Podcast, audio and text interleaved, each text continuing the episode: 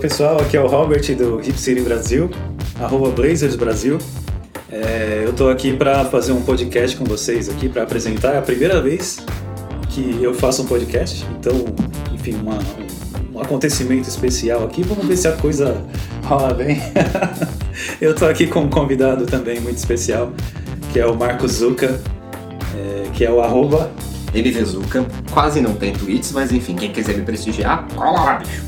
O, o, o, Marcos ele é torcedor do Raptors. E do Grizzlies também, mas enfim, essa história de dois amores é só no basquete, viu, linda? Enfim, é um cara que tá feliz da vida, né? Porque o Raptors acabou de ser campeão da liga, né, da NBA, e o Grizzlies acabou também de ser campeão da Summer League. Então é só festa lá na, na sua casa. Com certeza, é, foi difícil ficar sem, sem beber, porque eu tava tomando remédio bem na época do Raptão. Com o Grizzlies também não deu pra ir ver o jogo no dia em algum lugar regado água de cevada, mas enfim.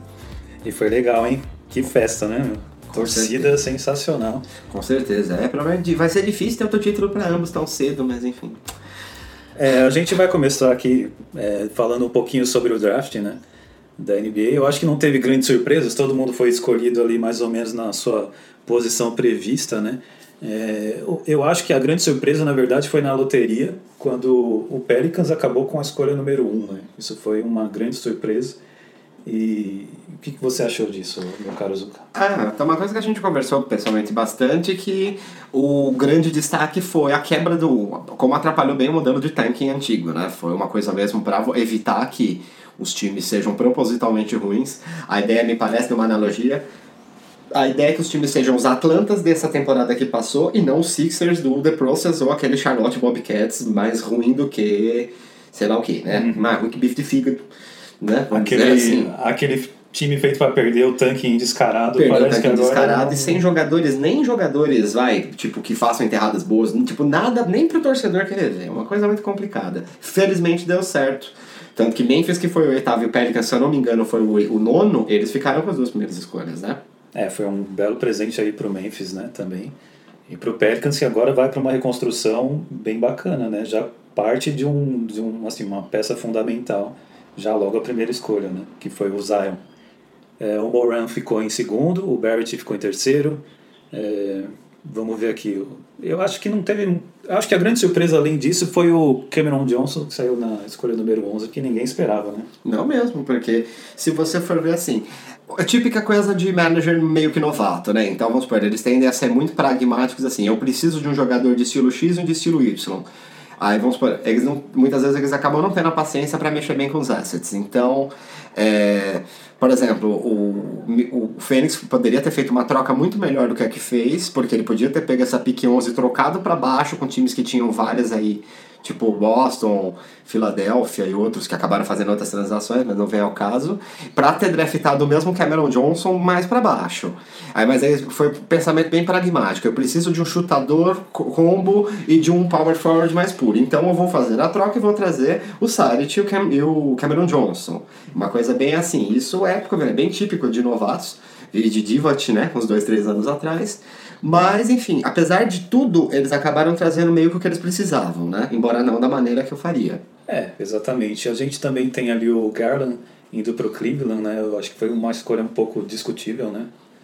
E você falou do Atlanta, mencionou que não é um tanque intencional, né? É um time de futuro, então, na verdade, é um time que é, perdeu, não venceu muitas partidas, mas que tem um caminho ali, uma direção a ser percorrida. E eles draftaram o DeAndre Hunter, que, enfim, vem para complementar mais uma peça que pode se ajudar bastante aí, né? Sim, com certeza. O Atlanta, para mim, é outro também que eu fico pensando. Às vezes o excesso, especialmente agora com esse novo valor do draft, tá muito engraçado, porque nunca teve tanta troca de transação assim. E você vê assim o Atlanta, meio que para mim, ele pecou um pouco. É, os jogadores não são ruins, mas para mim ele pecou pelo excesso de assets. Então eles acabaram assim: como assim você começa um draft com seis escolhas e você acaba tendo que fazer trocas para voltar para o segundo round? Como foi a troca do Bruno Fernando. Então vamos supor, para pegar o número 4, o Hunter, eles tiveram que dar a pick 8, a outra pick embaixo que eu preciso procurar melhor, que não me tô com tudo de cabeça, e a pick 35. Tipo assim, trocou as principais, trocou trocas que, meu, a meu ver, pagou muito caro porque, além de tudo, absorveu o contrato do Solomon Hill, né? Mas obrigado por Atlanta porque me livrou do Chandler Parsons no Memphis, mas enfim. Enfim, aí... E o nosso Evan Turner também. E o Evan Turner também envolvido nessa confusão. né? E o, o Atlanta também eu achei estranho, eles draftarem o Hunter e o Ken Reddish, que são jogadores meio que da mesma posição. Ken Reddish tido como irregular, então me parece assim que eles não tinham muita ideia do que fazer com posição alta de draft. É a famosa história. Não sei se eu faria essa troca porque o Pelicans não tinha interesse em ficar, talvez eles venderiam mais barato essa escolha. Hum. Não sei, para pensar, mas. Eu acho que o Hunter é uma boa. Agora, enfim, as duas, né? Não sei, acho que talvez tenha sido um exagero. E é o que você falou, né? Às vezes você acumular muitas escolhas de draft não é resu resultado para nada, né? Não, dá, não garante nada. O, a gente vê agora o Boston, né? Que tinha milhares de escolhas e não tem exatamente o time mais é, propenso a ser campeão, né? Tem outros times com perspectivas melhores, sendo que o Boston era o que tinha ali a maior coleção de escolhas de draft e tudo mais. Você acha que teve algum estilo? Uh, de primeiro assim? Acho, acho, acho. Não puxando o saco do time do, do dono do blog, mas eu acho que o Blazers Assim, assim como o meu time, eu acho que o, o Memphis e o, o Memphis e o Portland fizeram um baita draft. A pick 2 do Jamor era óbvio, então não é tanto mérito, né? Embora vai saber, né? Memphis já draftou Tabit com a 2, então tudo é possível. Mas a gente conseguiu fazer uma troca com o Oklahoma desesperado para reduzir pingo de salários, né? Uhum. Então a gente conseguiu trazer um jogador do cabarito do Brandon Clark, que na Summer League já foi ótimo, né? Vocês com o Nasce Little, que dizem que não foi bem na Summer League, você pode falar melhor disso é. depois. Mas assim, uma pique baixa dessa, se vocês não usaram para trocar salário, tem que apostar no jogador que desceu. Não tem que ficar fazendo, tentar fazer reaches, grandes apostas. Não em primeiro round, na minha visão. É, eu diria que foi uma escolha de loteria que caiu no colo do Blazers, né? Agora, se vai vingar ou não, é outra história, assim como todas as outras. Uhum. É, alguém que teve destaque bem legal assim foi o Tyler Hero, Hero como é que eu pronuncio isso? Enfim, eu não sei. Que é o atleta do, do Miami Heat. É, curioso, porque em Miami, mas é Hero, né? Parece Erro. Erro. Erro. Erro. Erro. Mas é mais fácil a gente fazer um erro, porque eu não sei que pronúncia que vai ter. Aliás, muito, eu já peço perdão pelas pronúncias, porque muito provavelmente a gente vai errar várias daqui até o fim. Então, já peço desculpas. Eu nem se fala.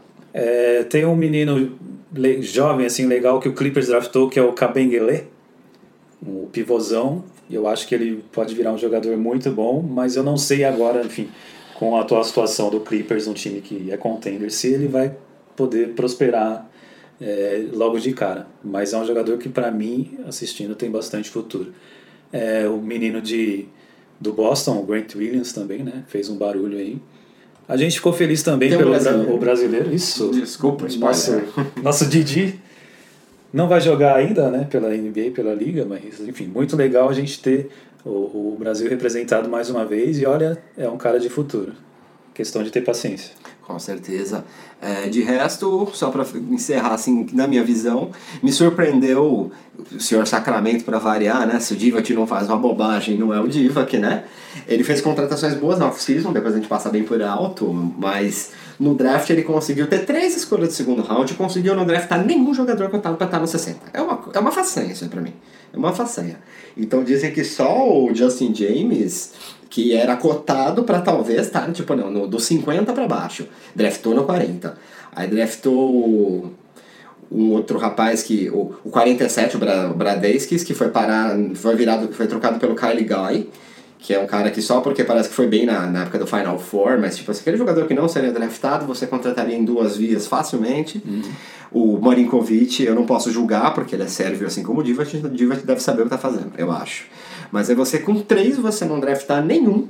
E o Nas Reed, que foi parar no, no Minnesota, cotadíssimo para no máximo meio de segundo round, e, o Sacramento deixa passar.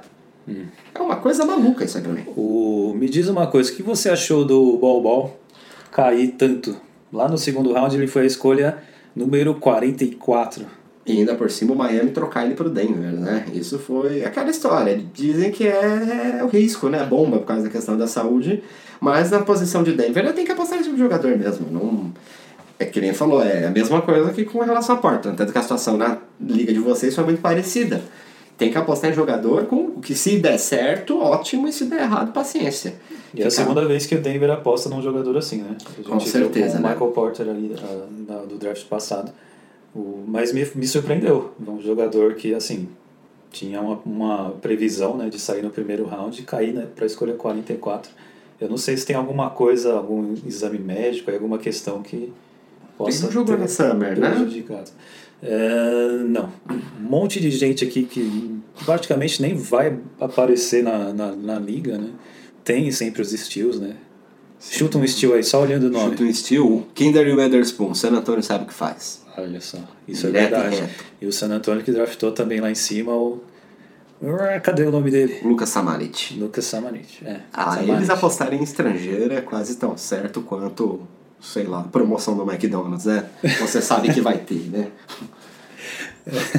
Vendo esses nomes que ficaram no segundo round, e um caso como, por exemplo, do Nas Reed, que ficou na, de fora do draft, valia a pena para Portland ter pago, sei lá, qualquer milhão aí para ter comprado uma second rounder de final, na sua opinião, para tentar apostar num cara desse? Eu acredito que não por questões financeiras mesmo. Eu acho que o, a situação financeira do Blaze está muito apertada e também o nosso dono, que não está mais, que era um, gostava muito de fazer isso, não, não tá, né? Então eu acredito que dessa vez é, eles fizeram o correto mesmo. De não tentar comprar uma É. pique, né? Eles acabaram tra tra trazendo o Jalen Horde, né? Que para escolha de.